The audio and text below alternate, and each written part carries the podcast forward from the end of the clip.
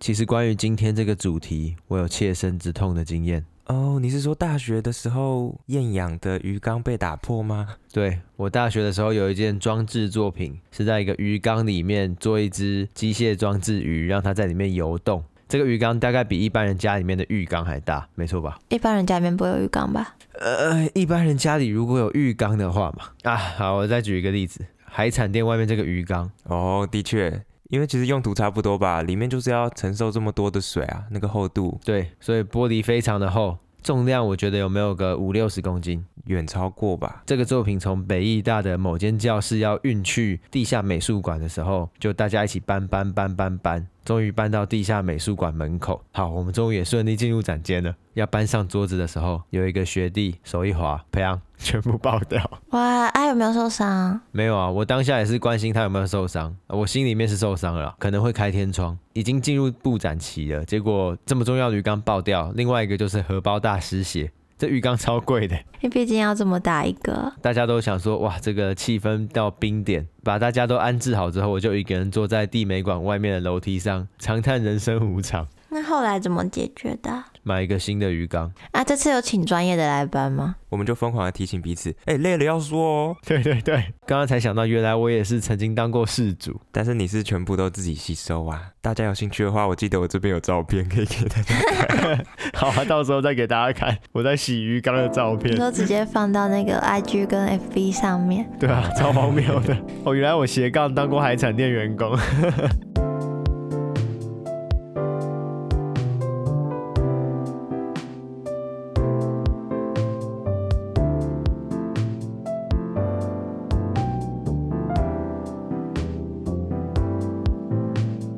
欢迎收听疫情指挥中心，我是提姆。我是佳琪，我是季汉，我们透过艺术新闻来讨论艺术与世界的关系。现在的录音时间是二零二三年的二月二十六下午三点，我们来到第一百一十六集，啪没了，一件 Jeff Koons 的气球狗就这样没了。剩下七百九十八个。 对，还是很多啦。今年二月十六日时，在迈阿密温伍德一郎举办的一场 VIP 预展中，有一位艺术藏家不小心弄碎了 Jeff Koons 价值四万两千美元的气球狗系列雕塑，大概新台币一百二十七万，好贵哦。哎、他是多不小心啊！就什么我背背包，然后一个转身就毁掉吗？根据则负责 Jeff Koons 作品的顾问经理，他跟报社说的消息，他是不小心碰到展示架，然后狗狗就掉下来。但也有其他观众说，他们有看到这个艺术藏家，他试图用手指轻敲气球狗，确认是不是真的气球，因为并没有真的访问那个人他为为什么撞到，或是到底有没有用手敲敲那个气球狗。所以当时这只狗从展台上信仰之跃跳到地上之后，大家有什么反应吗？嗯，空气凝结啊，跟你的鱼缸一样。完了，我看到了什么？然后他当下还有人以为是什么行为艺术的表演，哦，大家现在都觉得什么东西都可能是艺术的安排。对啊，什么都不会再成为惊喜了。但没有，这个是意外。不过最后大家都以为厂家要赔那个超级贵的钱，但其实不用，因为他们有保险，他们就说这是意外，然后保险公司会负责，所以大家就放心，就不用赔一笔天价的碎片这些钱钱。所以气球狗案件的两个受害者呢，其中一个是狗狗，另外一个就是保险公司。没错，虽然也有厂家开玩笑要买这些碎片做纪念，但目前没有看到其他的下文。对，不过因为这件事情，我才知道原来气球狗竟然是陶瓷做的，我一直以为都是金属。哎、我也是这样以为的、欸诶它有很多种材质，就也有金属，像大只的那种，这个 size 的呢，刚好就是陶瓷。有啊，大只的我当然知道一定是金属嘛，那小只的我真的不知道它是陶瓷的。 我那时候在想说，到底有没有真的是用气球的？好像就没有。气球很难做出这种材质吧？它就是金属的材质，气球的外形啊。就算真的是折成气球狗，然后外面再上那个漆，感觉也蛮难做到的。不过这个钱应该都算小钱了。对啊，以 Jeff Koons 的其他作品来说，一百二十七万台币的气球狗应该算还好而已。而且我有看到医师有分享，他就有说，说不定这个一摔反而让其他气球狗卖得出去，因为它在其他地方这个价格是有流标过的。不过谈钱通常就是伤感情嘛。谈钱就我们不熟了，艺术市场的事，谈钱就没钱。没错，没钱。所以，就算今天气球狗变成碎片，也还是有市场交易价值，因为这些作品早就已经是艺术货币，他们已经投胎转世了。毕竟它有价值的其实不是那个作品本身吧，他买的是那个概念啊。他买的是艺术家的品牌价值吧？对啊，因为你买概念的话，它碎掉了，已经是另外一个概念了。对啊，有些作品碎掉之后，其实就变另外一个作品了。可是像这些鼎鼎大名的商业艺术家，其实真的都很狂诶、就他们的炼金还有他们的商业价值是远超乎我们的想象。就钱滚钱滚到我们都不知道那个球到底多大了。我们都在那个雪球里面一起滚的， 我应该没有资格加入那个雪球。不他用资本雪球把我们碾过 去 啊！没有啦，我要跟你们讲，就是你们知道 Damien Hirst 吗？这个大家一定也知道， 把动物冰不是冰起来啦，把动物做成像标本的那个 嘛。对他自己也在伦敦开了一间店，叫做 Other Criteria 其他标准，专门呢就卖 Damien Hirst 他设计的衣服、版画和小东西。全民估价王开始，你们觉得这间店每年营收有多少？哇，一整年要这样估哦。我想一下哦，你可以一个月估啊，你也可以一天估，再乘以三百六十五。 营收是有扣掉成本还是没有啊？没有，就是营收卖周边卖个一千万台币就差不多了吧？一千万台币。好，那佳琪呢？我不知道，好难 估哦。我想一下，五百五百万台币，然后季汉猜一千万台币营收，对，公布答案，每年三亿多台币。什么？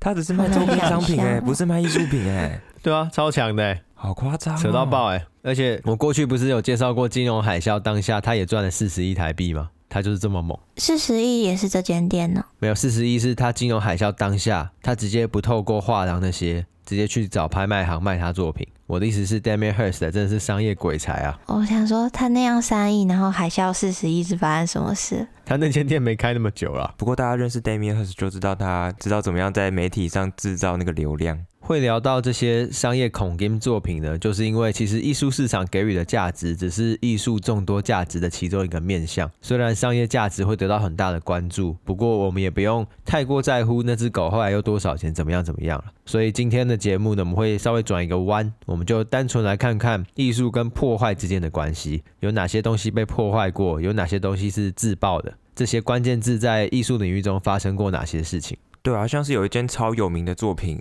杜象的喷泉》，在二零零六年的时候就被破坏过。这位艺术家是皮埃尔·皮农切利，哪一种破坏法？拿来使用吗？。呃，他有被当做小便斗来使用，然后也有用铁锤打被当做小便斗来使用，能算是破坏吗？你说他只是让他现成物物尽其用吗？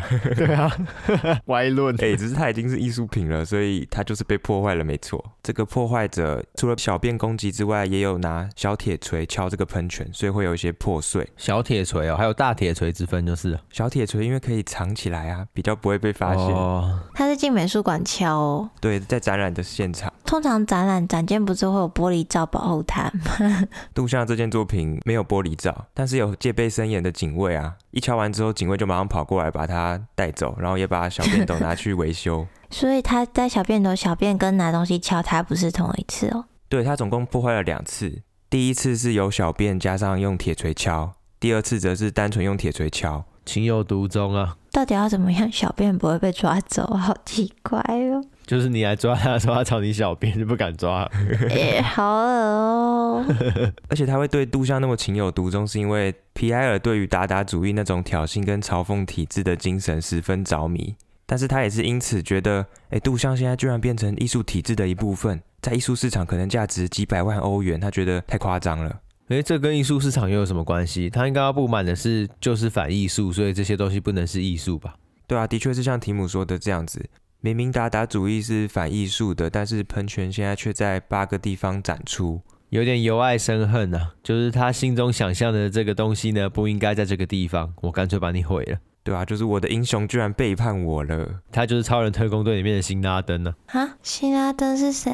呃，就是第一集的反派由爱生恨啊，他本来喜欢鲍勃啊，我说把他们骗去那个小岛的那个对对对，哦哦，哦 这个要剪掉吧？还是大家也忘记辛拉登我是谁？觉得大家也会忘记。我第一个想到的是在中东的那个，那个诶是那是槟榔榔， 哦，那个就是台湾人的翻译的幽默，好不 好？可是我觉得他有点误解反艺术的概念。反艺术并不是说艺术不能存在，而是他当时质疑艺术体制的精神吧，所以才丢一个这个东西说啊，这个是不是也是艺术，而不是说艺术不能存在在这个世界上吧？他比较像是这个反映出的东西之后被他讨厌的场馆大肆的展览。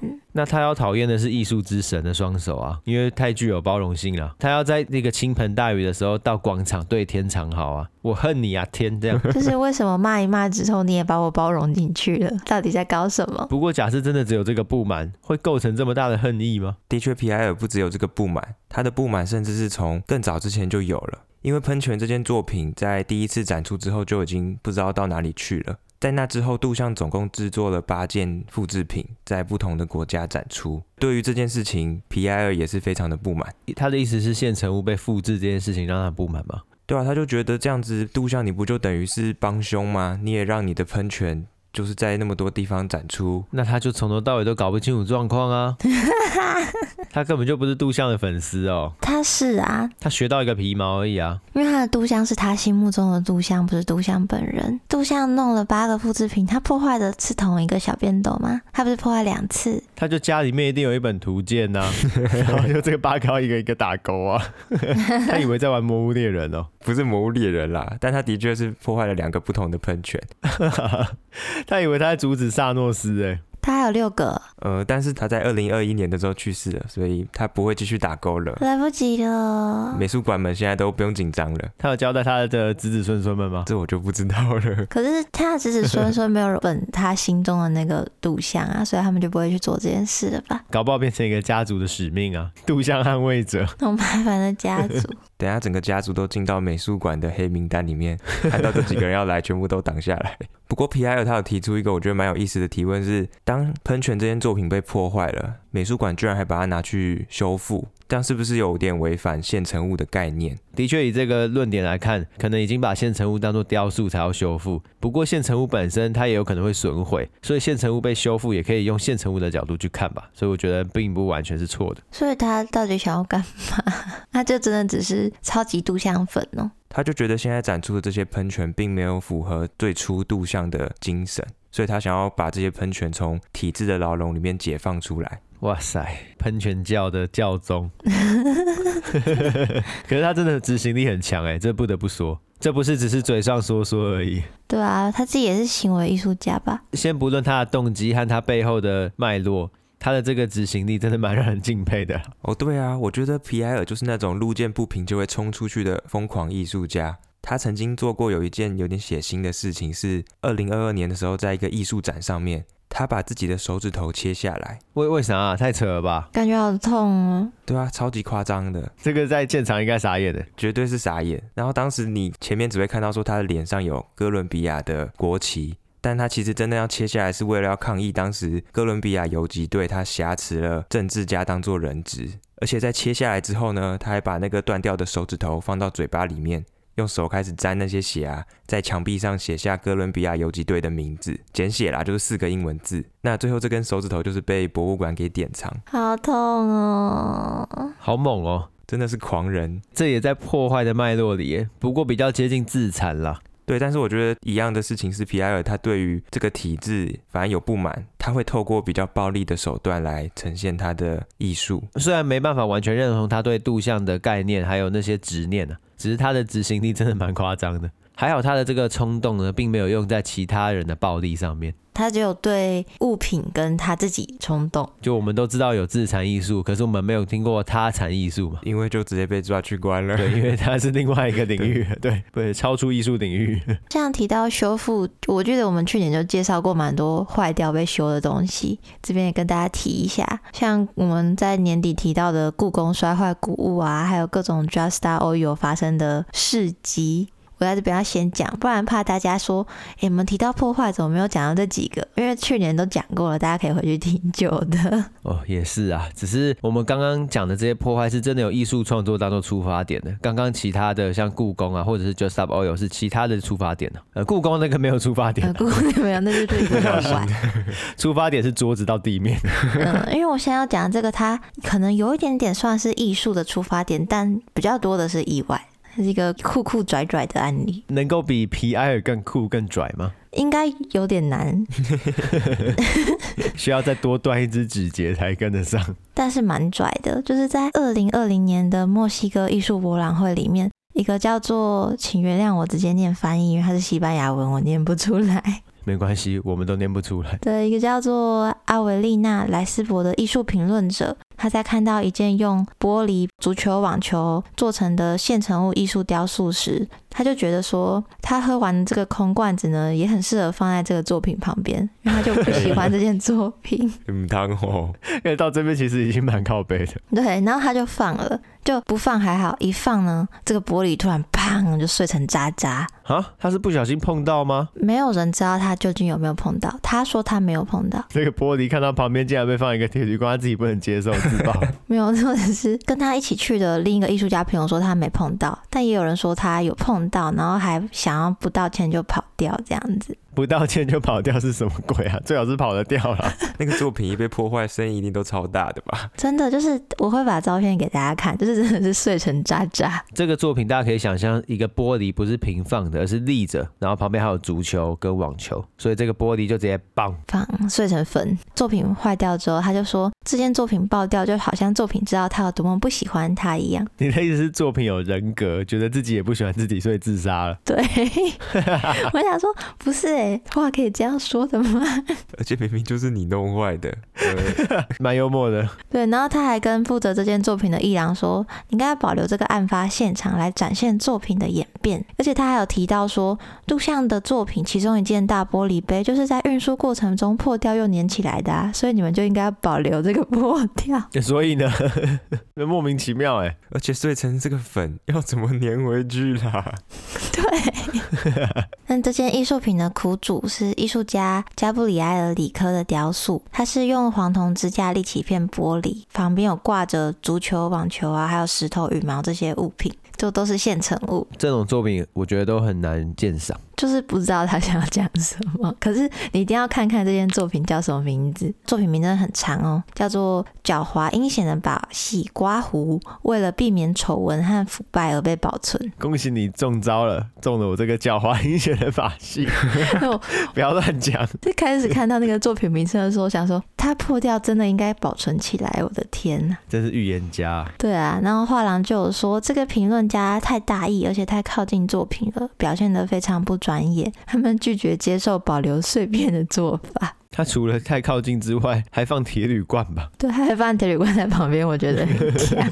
虽然最后艺廊跟艺术家都有表示说他们不会要这个艺品负责赔偿，但这是一起令人难过的意外还有悲剧。嗯，然后这件作品呢，因为遭到了不可修复的损坏，也没有办法复制，所以他就再也看不到了，跟他说再见。那假设复制哈，皮埃尔就出来了，嗯，对啊，说现成物不能复制， 哇，有完没完 啊？然后又要被破坏 掉，因果轮回不过有不少网友就是他们是站在这个放铝罐的艺品家这边的，啊，太扯了吧？报名哦， 不是因为他们觉得说他这个行为是一种艺术表演，来打击这些用现成物、二手物捡到的东西来做成艺术品还拿来卖的这种艺术市场的行为。不是可以打击这些东西，可是你不能破坏它， 你没有法治了，是不是？我觉得 maybe 可以，但你要该赔的还是要赔，就像之前行为艺术家把那个胶带香蕉吃掉一样。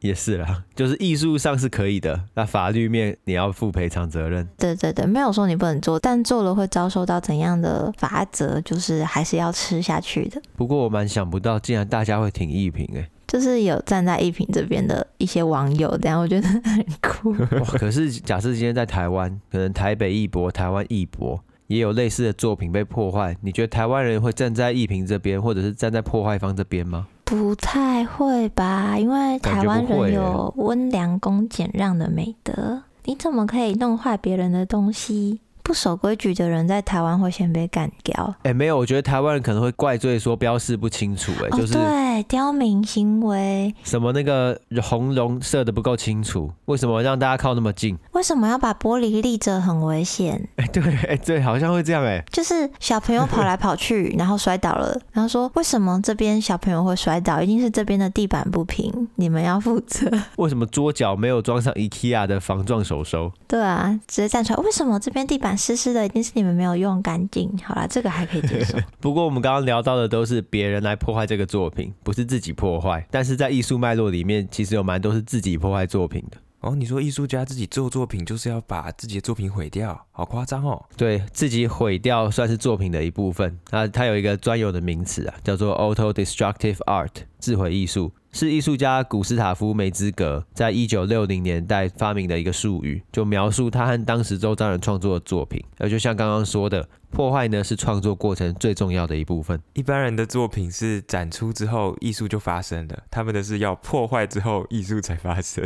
对，我觉得它有时代的背景啊，因为一九六零年婴儿潮，很多艺术家其实也在反思二战后续对人类的影响。像我刚刚提到的梅兹格，他就是用强酸作画，他就用强酸放在瓶子里面喷洒到画布上，所以画布就会慢慢的崩裂， 哦，所以就会留下它溶解的那个痕 迹。对，就展出这个画作。可它的确也是变成一种画了。对，目的其实蛮明确的啊、就很有政治性，很反战，也很反资本主义跟反消费主义。不过这个破坏又跟丰塔纳不太一样，丰塔纳比较像是在画作的结构中解放了，他把画布割开，解放了这个画布。梅兹格则是思考破坏本身，可以透过破坏让大家感受到世界里面其他的价值。那他会喜欢战争吗？他恨呐、他讨厌战争啊，可是他喜欢破坏就是直视破坏让人反战，就像钢弹作品或者是战争电影一样。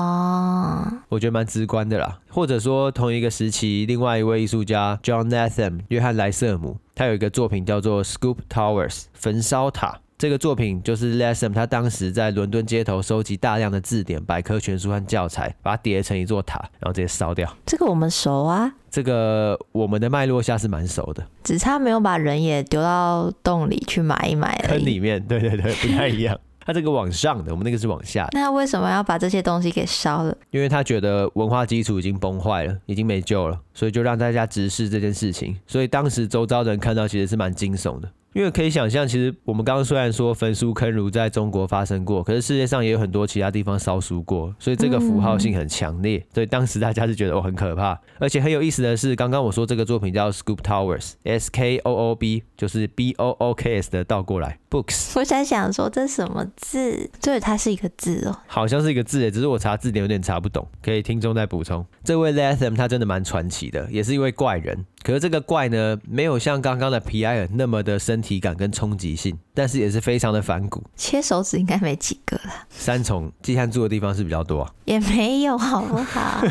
好像半夜有听到过枪声啦， 但没有切手指的声音啦。我想说，切手指的声音听得到，那是在你旁边切，还是在你房间切 回过头来，刚刚讲到 Lassam 他这位传奇人物，他当时呢在艺术学院任教。有一天呢，他就从大学的图书馆借走一本叫做《艺术与文化》的书《Art and Culture》。这本书就是很有名的克莱门格林伯格写的书啦，大家也是可以去看看，就是一本经典。重点呢就是 Latham 他从图书馆借完这本书之后，他没有要看， 哦，他要拿来烧吗？有要拿来烧？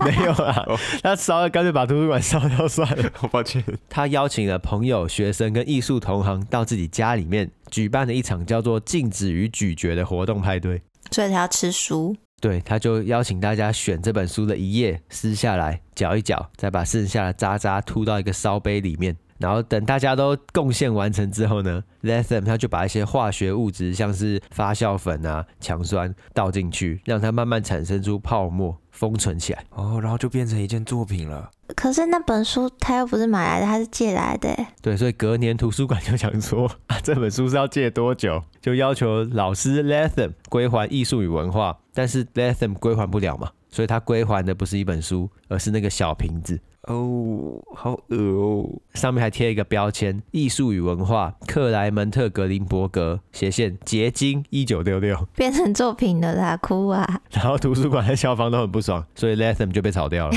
好扯哦只是 Latham 他也没有要认错和道歉哦，因为他觉得整件事情呢，比起单纯的理论书籍的阅读，对他的学生启发是更大的。的确啊，如果有老师这样上课，我应该也是蛮冲击的。因为它破坏的不是书本自己，而是一个更大的结构，一个知识体系。这种结构破坏才是艺术品背后破坏存在的大价值。但是其实还有一个小小原因呢、私人的那种 嘛，对 Latham 他本人蛮呃讨厌格林伯格的，这是选书的理由。 他讨厌他的抽象表现主义啊，所以一方面才回应刚刚说的嘛，就是把这本书吃掉、毁掉、破坏这个结构，因为他反对抽象表现主义的价值，所以对学生启发更大，这是他自圆其说的方式啊，就看大家能不能接受。要看学生有没有体会到老师的用心了。对，那假设吃那本书啊，吃到比较有图片或者幽默比较多的地方，风味可能比较足。可是感觉艺术与文化里面没啥图，应该都是字，不用担心。 假设只有吃章节或者是开头，就只有写序那个字的话，应该是蛮清淡。 哎、我们其实可以去找找看那本书、哎，可能也可以来吃吃看。啊，中文版的口味不一样，不知道有没有人吃封 面？ 封面很硬吧？封面要不要微波啊？他说搅一搅会吐出来啊。不过说到自毁艺术，就不能不提到 Banksy 的《气球女孩》。近期大家想到自毁艺术，应该都是这件作品。对，相信大家都有听过或是看过这幅气球女孩的画作，里面就是有一个小女孩，她伸手想要去抓飞在空中的红色爱心气球。她应该是伸手想要抓要飞走的气球吧？她是要飞走，不是只是在空中。对，就像提姆说的，那个女孩还会看向那个气球，像是不小心飞走了一样。这个自毁事件就是发生在二零一八年，当这幅画确定要拍卖成交的瞬间，画框就变成像是碎纸机一样，把这幅画的下半部给破坏掉了。然后剩下一些面条在下面。对，所以画框下面有一堆面条，然后画框中只剩那颗爱心的红色气球。对啊，他嘎吱一半而 已。现场人都傻掉， 连那个落锤的人都傻掉。对，甚至最靠近那幅画的观众也整个下巴都掉下来。那个影片很经典的，有几个人靠超近还没发现。我想说，哦，真的是那种就是在捷运上不会发现有人要下车的那种。捷运怪 客，不过大家都傻住之外，那个拍卖会的工作人员就赶快把这个画撤走，他们还在做他们的工作。然后是在事发之后，Banksy 才发布影片到他个人的社群平台，就承认说，哎、这个其实是他在十二年前就已经做好的机关，为的就是要让这件作品被拍卖掉的时候给销毁掉。简单来说，就是把一个碎纸机藏在画框里面，那怎么启动啊？他就在现场啊按一个遥控器。对，这是大家推测的。十二年前的东西还有电哦，对，这些细节就是大家都在揣测，但是没有办法有个定论。不过很有意思的一点是，Banksy 他在影片里面也有说到，这幅画应该是要完全被碎纸机碎掉才对，而不是像现在只有下半部被碎掉。就是他还放出测试的影片，就真的像他讲的一样，整幅气球女孩就变成碎纸掉在地板上。这件事情大家超嗨的，就哇越来越爱 Banksy，睡一半比较帅。对啊，所以不是很多人都觉得他是故意让他卡住的，对啊，我自己也是这样觉得，我也觉得因为他碎一半真的碎得太完美啦。气球露出来。没错，而且很讽刺的一点是，Banksy 他不希望自己的作品被拍卖，只是现在变成碎一半之后，这件作品的名字从气球女孩变成了 Love is in the bin，爱在垃圾桶里。然后这件作品重新被拍卖之后呢，价格已经上升到原来气球女孩的十八倍。对啊，所以这就是很多人质疑 Banksy 的点啊。每次你都想要站在市场的最反对者，结果你都成为最大的巨兽。只是这幅画也不知道是谁拿去卖的，就是 了吼。这幅画本来是二零零六年他展览之后结束送给他一个朋友的，朋友也没有说为什么，反正就是在苏富比上面拍卖。大家还质疑一点是说，苏富比怎么可能事先不知道画框里面有这么多的机关？我也觉得怎么可能不知道？对啊，然后甚至说这件作品为什么是被安装在那个墙面上，而不是在讲台上面的那种展示台上，有很多疑点啦。就是比起苏富比不知道跟苏富比都知道，苏富比都知道好像比较容易让人接受。对，不然这一切都有点太完美了，真的像是一出戏剧一样。当然，这背后的疑点有非常多人在讨论，甚至还有很多眼尖的网友，他们就会依照 Banksy 拍出来的影片，诶，里面有好多细节不合理，或是他们推论这个画框背后的机构其实是怎么样。这个不用推论啊，有很好解决的方式啊。你说买下来去拆掉吗？对啊，买下来。哦不，买没不钱到啦，啊，七点二亿耶，好啊，集资啊，七点二亿耶，而且集资就为了那个真相啊！一揭开这个真相，不就可能会贬值吗？没关系啊，啊都集资了，啊一个人出个一百，啊要招几个人？ 超好多。多人哦。好多人哦。 所以拍卖会对这件事情就更开心，因为涨价嘛。对啊，而且他们非常自豪的说，这是第一件在拍卖会当下创作的艺术作品。哎，皮埃尔该冲一波了啊，可惜过世了。